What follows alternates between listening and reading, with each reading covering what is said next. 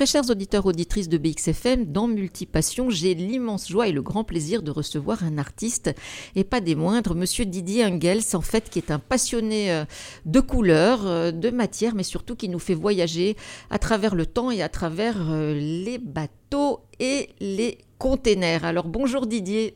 Bonjour, merci de, de me recevoir. Merci à vous. Alors, je pose toujours cette question à mes invités. Quel a été l'élément déclencheur de cette passion pour les couleurs et puis pour les containers et pour les textures aussi euh, Oui, il n'y en a pas eu qu'un. Euh, c'est un fait que mon, passé textile, j'ai travaillé quand même pendant plus de, de, de 25 ans dans le textile. J'avais une société qui développait des collections. J'étais responsable de, de, la recherche et euh, des développements. Forcément, mon œil a été confronté pendant plus de 20 ans à énormément de, de, visuels, des dessins, des imprimés, et j'ai même développé moi-même pas mal de, tissus, de matières. Donc pendant 20 ans, mon œil a, s'est promené sur les, les, couleurs. Et il m'en est resté quelque chose et la transmission euh, sur un travail photographique après euh, est venue euh, de manière tout à fait naturelle, non calculée, mais il n'y a rien à faire. On ne reste pas 25 ans dans un, domaine coloré sans que ça ait des répercussions sur ce qu'on fait après. Mais en fait, euh, on peut aussi parler de, de, votre parcours. Vous avez aussi travaillé un an en étant étudiant sur les docs. Donc il y a peut-être oui. aussi un démarrage euh, de tout ça. Je vois que vous êtes bien informé, effectivement. euh, bah c'est une, je ne vais pas dire que j'en suis fier, mais c'est quelque chose qui, euh, qui me tient quand même assez à cœur. C'est que quand j'étais jeune, à un moment donné, euh, j'ai eu des périodes probablement un peu plus, plus Rebelle, agitées voilà. et que j'ai dû mettre à un, à un, moment donné une, une, certaine distance entre ma personne et le domicile euh, familial qui était à Bruxelles. Mon père faisait du bateau, ils avaient un appartement euh, à Zébruges. J'ai passé une grande partie de, de, de ma jeunesse euh, tous les week-ends là-bas et on a, on a, je circulais en vélo avec toute une bande de copains sur les quais où il y avait évidemment aucune restriction d'accès, euh, tout était autorisé et ça m'a probablement quelque part marqué. Et mm, lorsque j'ai dû euh, quitter le domicile, euh, j'ai eu une opportunité de, plutôt que de ne rien faire, de travailler comme docker au port de euh, via des personnes que je connaissais. C'est une expérience hallucinante parce qu'effectivement, le petit citadin bourgeois n'est peut-être armé pour beaucoup de choses, mais en tous les cas, pas se retrouver là-dedans. Mais c'était une expérience de vie euh, hallucinante. Et euh, ben, au bout d'un an, de toute façon, euh, il fallait bien que je fasse autre chose parce que c'était malgré tout pas mon avenir. Mais l'influence, c'est certain, elle était là. Quoi. Et ça vous a déjà parlé un peu les, les, couleurs, les bateaux? Parce que bon, là, vous étiez dans l'action, mais est-ce que vous aviez déjà un regard comme ça, peut-être inconsciemment euh... mmh, Inconsciemment, probablement. Il euh, a pas, j'ai pas de lien direct euh, avec cette période-là et, ce que je développe pour le moment, si ce n'est mon amour du domaine portuaire, parce que c'est quelque chose qui me parle. C'est un univers euh, que, que j'adore. Mais euh, non, c'est venu, euh, ça a laissé des traces, c'est évident. Euh, ça a été probablement moins une découverte lorsque j'ai commencé à vouloir y retourner, puisque j'y avais travaillé. Mais ça s'arrête là. Et alors, en fait, comment est-ce que vous avez eu l'idée de photographier des containers? C'est lors d'une balade? C'est en voyant euh, Mais au une début, épave oui. euh... Alors, au début de mon travail, donc, euh, j'ai commencé, j'ai eu un déclic il y a, il y a, il y a 7 ou 8 ans, euh, avec une épave d'un ancien bateau de pêche en bois euh, sur une plage euh, en Bretagne, en face de l'Orient. Fin de journée, lumière rasante, ce, bateau à l'abandon, qui, il y avait tout pour moi là. C'était une superbe lumière. Il y avait ce bateau à l'abandon avec des patines, de la rouille, des éclats de peinture, de tout y était. Et j'ai pris des photos sans, sans arrière-pensée jusqu'au moment où j'ai commencé à me rapprocher de l'épave et faire des close-up. Euh, et là, je me suis retrouvé face à des textures tout à fait abstraites euh, lorsqu'on les a grandies par la suite. Et ça a été probablement l'élément déclencheur. Donc, pendant un an ou deux, j'ai fait des photos, surtout principalement de, close-up de coques de cargo, et évidemment au port d'Anvers parce que c'est le plus proche et qu'il y a matière à. Et puis deux ans, trois ans après, j'avais déjà commencé à exposer mes photos de, de, de coques de bateau en rentrant d'un shooting, euh, une fin de journée, je tombe dans un coin du port d'Anvers sur un cimetière de containers. C'est-à-dire qu'il y avait un amoncellement de containers à l'abandon, rouillés, euh, cassés. De nouveau, fin de journée, belle lumière. Je fais demi-tour au bout de, de 2-3 kilomètres après avoir passé devant. Ça je suis retourné, j'ai fait des photos, j'ai montré ça aux personnes avec qui je travaillais et qui m'ont directement dit bah, là, il y a quelque chose à faire. Mais je retrouvais de nouveau des couleurs, je trouvais de la rouille, je trouvais des patines en plus avec une signalétique et un graphisme qui est propre euh, au container, et ça a été l'élément déclencheur. Mais alors vous parliez du close-up. Qu'est-ce que c'est que le, close-up pour nos très chers auditeurs, auditrices euh? oh, c'est, une, technique photo qui fait que euh, on prend le sujet de très très près. c'est comme vous, si maintenant vous voyez un mur avec des briques, et puis vous mettez votre objectif à 50 cm ou 1 mètre, et vous prenez le détail des briques. Donc ça c'est close-up, c'est-à-dire vraiment tout près. Et lorsqu'on photographie euh, des coques de cargo qui ont des traces euh, de, tout leur voyage, de tous leurs accostages, on peut parfois, cadrant vraiment euh, un, sujet sur un mètre sur un mètre, obtenir des visuels qui sont proches de la peinture abstraite. Oui, donc c'est comme des œuvres d'art moderne, mais vous me faites penser un peu, si je peux me permettre, à César, parce que lui, avec des, voitures compressées, euh, il a fait des, sculptures, donc c'est aussi réinventer l'objet euh, qui paraît complètement euh, inutile, finalement, vous redonnez vie à ces objets, mais vous faites aussi des photos par hélicoptère, alors ça, ça va aussi nous faire rêver. Comment ça se passe alors? Mais c'est vrai que pendant, pendant un an ou deux, j'ai fait énormément de photos sur les quais, et j'ai vu c'est que je me suis souvent posé la question comment est-ce que je peux amener encore autre chose et euh, j'avais déjà vu des reportages euh, sur des, des, des, des, reportages à la télé sur des, des ports et tout ça et je voyais des survols et je voyais ces containers vus d'en haut je me dis mais là il y a un côté euh, graphique qui est assez intéressant donc je me suis renseigné et j'ai fait mon premier vol en hélico à de nouveau grande chance au port d'Anvers parce qu'il y a un héliport exactement euh, sur les quais et euh, je suis tombé sur un, pilote d'hélico à qui j'ai expliqué mon projet. Il m'a dit ben, pas de souci, on va faire ça. Euh, je vous explique comment on fait. Là, j'étais déjà peut-être un petit peu moins chaud parce que on doit faire les photos. On est à 300 mètres de haut, la porte elle est, ouverte. Vous avez beau être attaché pour faire la photo, il faut quand même sortir l'hélicoptère et que ben, ça bouge quand même un petit peu puisque notre tête elle est jamais qu'un mètre en dessous de de, des pales de l'hélico, mais au moment même, on n'y pense pas trop. Bon, le premier vol est toujours évidemment un peu plus impressionnant. On est plus préoccupé par ce qu'on va essayer de photographier. Et, mais c'est un fait que la première fois que qu'on sort, euh, ça reste quand même assez impressionnant. C'est surtout après coup le soir, on se dit tiens, euh, on est quand même debout sur le patin, même si on est attaché, on est euh, suspendu au-dessus du vide. Euh, ça bouge un peu, mais, mais, mais je dois dire que les gens avec qui j'ai fait euh, ce travail m'ont directement mis en confiance. Et puis, euh, le sujet est important, c'est-à-dire que je voyais ce que je cherchais, c'est-à-dire des alignements de couleurs, de blocs. Comme un graphisme, en fait. C'est exactement, c'est ce que je cherchais. Donc, la première séance de photos, j'ai mitraillé dans tous les sens. D'abord parce que parce que c'est pas très simple au niveau technique, parce que ça ah, bouge beaucoup. Ah oui. Mais lors des autres vols, j'ai pu euh, peaufiner un tout petit peu euh, ma façon de travailler et hum, ça m'a amené énormément. J'ai toujours travaillé sur le détour euh, du sujet, c'est-à-dire que lorsque j'ai commencé à faire des photos de conteneurs sur les quais, je ne voulais pas en faire une photo classique. J'ai toujours hum, essayé de trouver, de mettre en valeur le sujet tel qu'il est. C'est un sujet excessivement banal, le, le, le conteneur. Et le fait d'enlever tout ce qui est périphérique au conteneur lui donne déjà, je dirais, une, toute autre présence euh, sur un visuel photographique. C'est-à-dire que j'enlève tout ce qui est autour, je le remplace par du blanc ou par du noir. Je crée parfois au niveau de la base des conteneurs un effet reflet, mais c'est de manière artificielle en post-production, pour essayer d'avoir un visuel que les autres ne font pas. C'est effectivement quelque chose qui me tient à cœur. Et petit à petit, c'est devenu mon identité. Et j'ai pris cette recette pour mes photos aériennes également, en prenant des photos des containers sur les quais. Tout le monde en a déjà vu, euh, mais j'enlève les grues, j'enlève le, béton, j'enlève le, le, personnel, j'enlève les voitures, pour ne garder que l'objet en tant que tel. Et ça interpelle les gens parce que, vu que l'objet est sorti de son décor, on se demande un peu ce que c'est.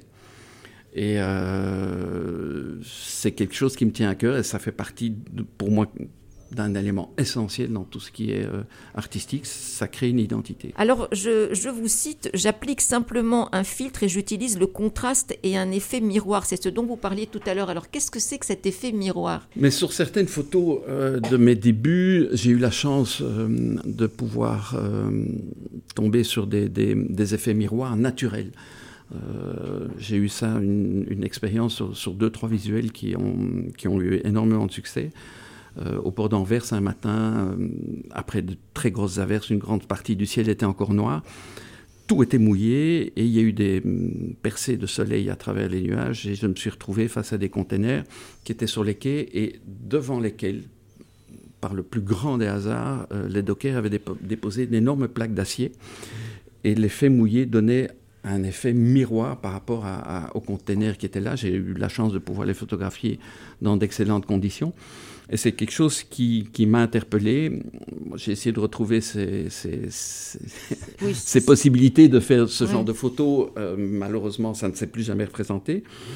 Et euh, au labo, on m'a suggéré, dit, mais pourquoi est-ce que tu ne le recréerais pas de manière artificielle? Euh, Je dis, oui, mais je suis pas trop pour la manipulation. On me dit, ben, déjà, tu mets ton sujet en valeur euh, en enlevant tout ce qui est autour. Pourquoi ne pas aller euh, jusqu'au bout de, ce que tu as envie de faire? Et c'est devenu un peu une de mes marques de fabrique sur pas mal de visuels.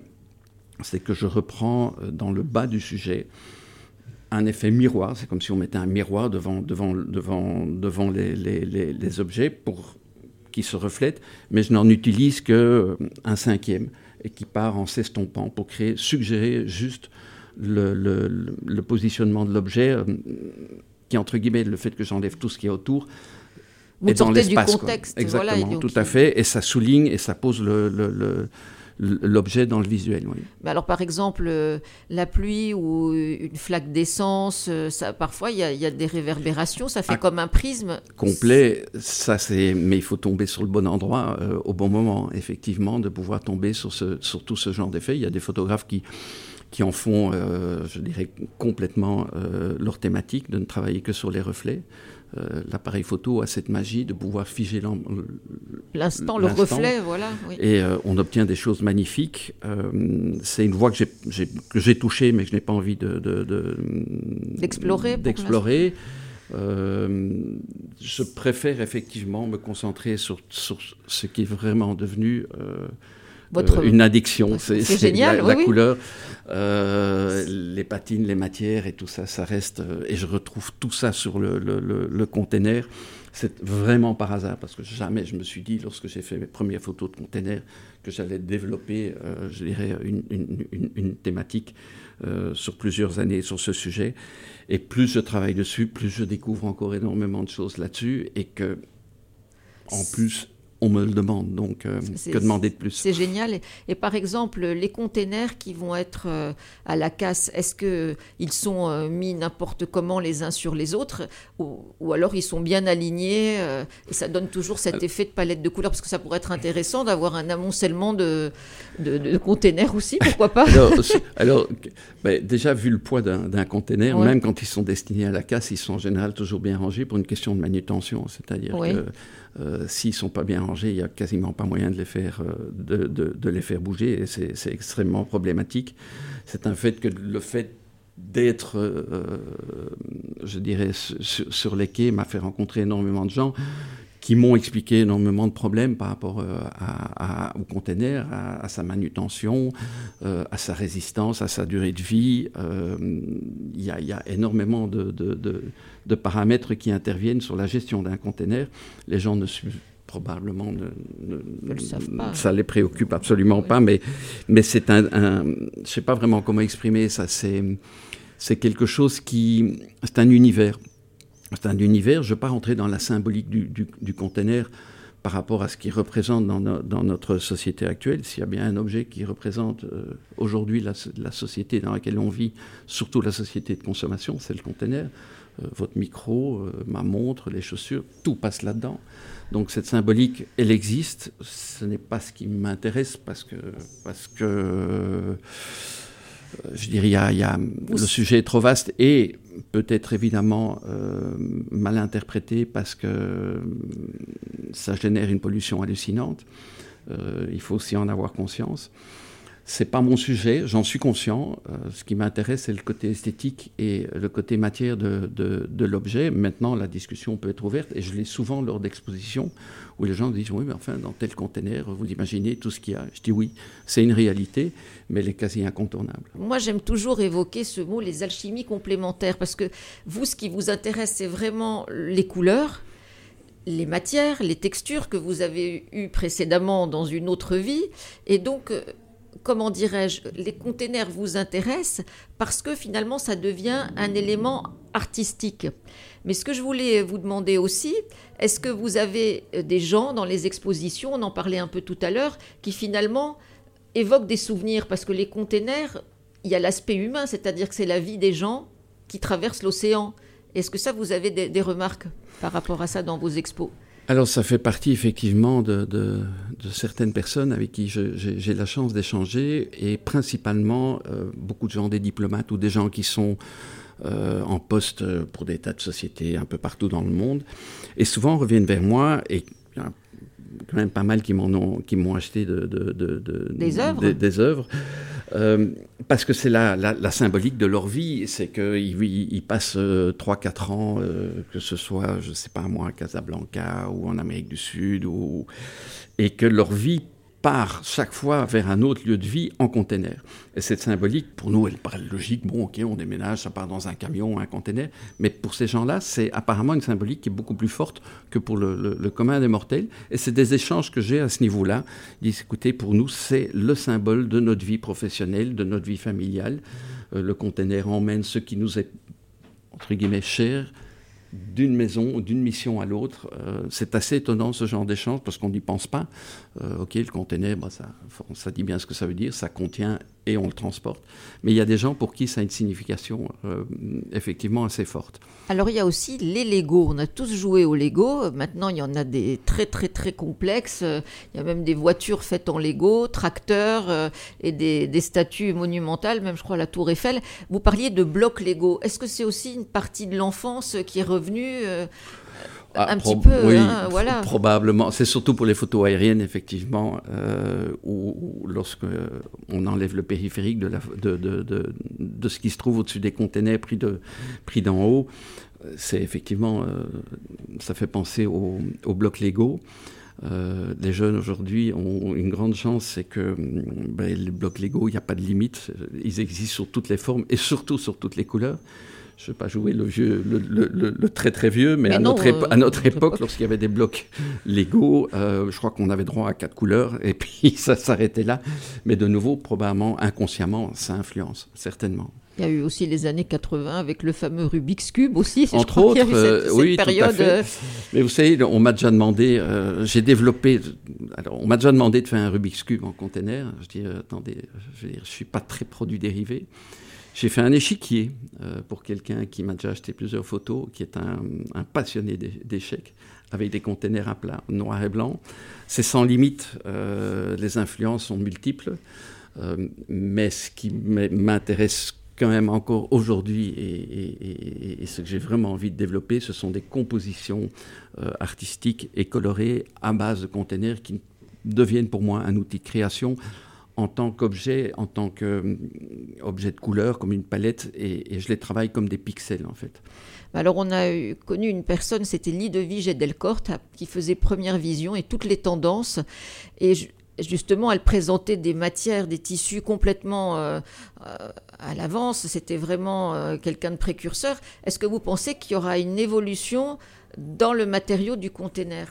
Est-ce que ça serait possible avec la technologie et, des couleurs différentes aussi Il y a plusieurs sens dans votre question. Je dirais que la matière même du conteneur, moi je ne suis pas technicien, euh, elle, je ne vois pas, je dirais, par rapport au tonnage et à, tout ce qui est fait et, tout ce qui va dans un, conteneur.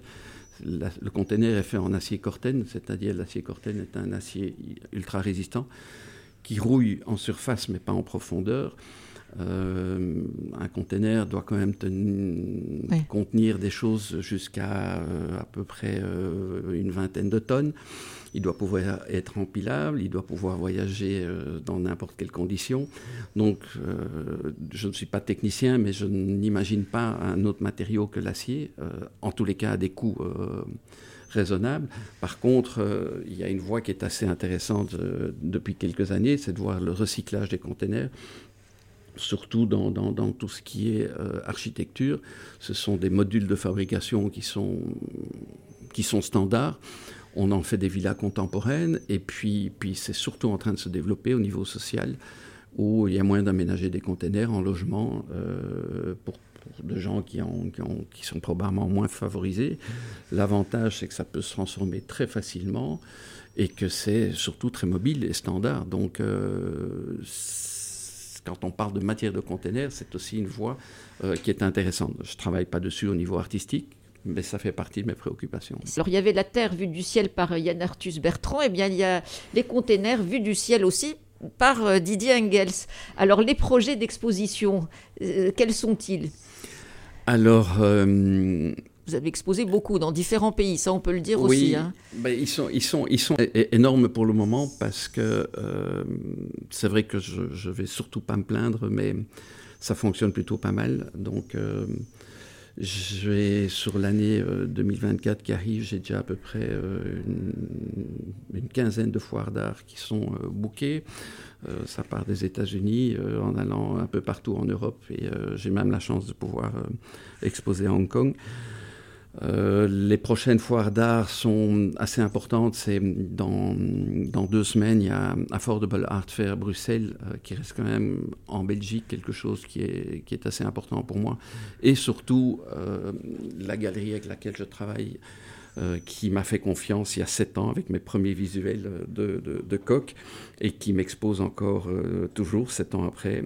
Et j'aurai la chance d'avoir à, à Tour et Taxi à peu près une dizaine de visuels exposés, ce qui est quand même euh, assez euh, important dans ce genre de foire. J'expose, malheureusement, c'est en même temps à une très belle foire en France qui est Art Up à Lille. C'est le même, le même week-end, comme quoi tout le monde ne se parle pas. Et effectivement, j'ai la chance de pouvoir, à travers différentes galeries, exposer euh, dans des, que ce soit London Photo Fair ou euh, d'autres expos euh, photos un peu partout en Europe. Effectivement, là, c'est plutôt bien rempli et je vais surtout pas m'en plaindre. Non, non, ça c'est génial. Mais alors, une question comme ça qui me vient spontanément la taille des, des photos. Est-ce qu'un jour il y en aura une aussi grande qu'un conteneur C'est vraiment une possibilité? Il y en a qui veulent bah, peut-être des petits formats, des grands formats oui, je, travaille principalement, je dirais que, 80% de mes photos sont, en grand format parce que, parce que le grand format reste quelque chose de, magique et, quand même beaucoup plus beau. Euh, j'ai quand même eu une demande d'une galerie avec laquelle je travaille très très bien en Hollande qui m'a demandé de faire des petits formats. Alors euh, je dis non, ça ne m'intéresse pas, mes visuels ne s'y prêtent pas. Et puis il a insisté, j'ai commencé à faire euh, des formats entre 50-55 euh, cm en carré, en composition de photos, pas, pas des photos en tant que telles, donc des compositions de, de containers. Et il m'a dit, voilà, ça s'adresse à un public plus jeune, donc c'est moins cher. Euh, ça s'adresse à des gens qui n'ont pas tous un grand mur. Donc, et donc c'est modulable en fait finalement. Oui, tout à fait. Et, mais les visuels sont souvent étudiés par rapport au format que je vais développer. Quand je crée un visuel, c'est toujours prévu pour un minimum de 1 mètre, 1 mètre 50 euh, pour que ce soit bien proportionné. En fait, c'est comme un travail de, mosaïque ou de patchwork Oui, complètement, hein. tout à fait, surtout dans les compositions euh, que je fais maintenant par rapport aux, photos que je retravaillais et que dont je gardais, entre guillemets, une seule photo. Là, maintenant, mes compositions de containers, euh, je crois que sur certains visuels, je suis à 150, 200, 300 containers qui sont assemblés pour créer quelque chose au niveau harmonie de couleurs. Euh, mais malgré tout, je ne peux pas euh, prendre un visuel qui a 200 ou 300 ou 400 containers et de le mettre sur euh, un, un, tirage qui fait 25 sur 25. Ça ne donnera rien. Quoi. il faut quand même garder, et c'est la magie de la photo, pouvoir avoir des, des, visuels assez importants. Et finalement, c'est toujours le point de départ, la couleur aussi Ah, complètement. J'ai énormément d'influence. on en avait parlé en, en off au niveau composition et assemblage de couleurs, c'est vrai que mon, passé textile intervient énormément là-dedans, mais je, peux passer à avoir un bouquet de fleurs euh, qui part dans 25 nuances de, rose et d'orange ou de rouge qui reste dans mon inconscient et qui, influence, tout ce qui est floral influence assez bien mon, mon, mon, mon développement actuel. Oui, c'est l'œil euh, de l'artiste voilà, qui se promène euh, et qui capte. Voilà, tout, On vole tout avec ses yeux. C'est génial. Et alors, où est-ce qu'on peut vous retrouver? Est-ce qu'il y a un site, un blog ou dans alors, une galerie? euh, bah, Écoutez, je suis sur Instagram, donc Didier Engels, normalement vous tombez sur moi, sur Facebook. Il y a mon site didierengels.com et puis euh, bah, ceux qui sont à Bruxelles, euh, j'ai actuellement euh, deux visuels qui sont exposés dans le cadre du, Brussels Photo Festival dans une galerie en bas du Sablon et puis la, foire affordable à Tour et Taxi d'ici deux semaines. Je crois que ça commence le 7 février et c'est vraiment quelque chose qui qui reste euh, au niveau euh, artistique dans un, certain budget, parce que je crois que le prix maximum à, à Fordable est de, de 10 000 euros. Donc les gens qui vont là-bas savent très bien que euh, ils peuvent se lancer et, ne pas se retrouver dans des foires d'art où on n'ose pas demander le prix de telle telle chose parce qu'on est à 30, 40, 50, 60 000 euros. Donc mes photos ne sont pas hors de prix, c'est de l'argent, je suis d'accord. Mais, ça, reste, ça reste accessible. On peut aussi donner le nom de la galerie. Hein, Alors, je travaille euh, avec, euh, c'est probablement quelque chose dont, qui me tient tout à fait à cœur, avec euh, William Hook et Jonathan Jossard, qui sont à la base de Art Unity Gallery, qui est une galerie itinérante, c'est-à-dire qu'ils ont principalement des foires d'art et un pop-up euh, à Knoklezout euh, durant les deux mois d'été. Ils m'ont fait confiance il y a sept ans et euh, ben, on travaille toujours ensemble et avec énormément de plaisir et beaucoup de confiance. Et c'est eux qui vont m'exposer à Affordable Art Fair. Ben, alors c'est merveilleux. Je vous invite tous à aller voir ces œuvres. Très chers auditeurs, auditrices, un tout grand merci d'être venus aujourd'hui nous parler de votre passion et nous faire découvrir un univers très très différent, les containers.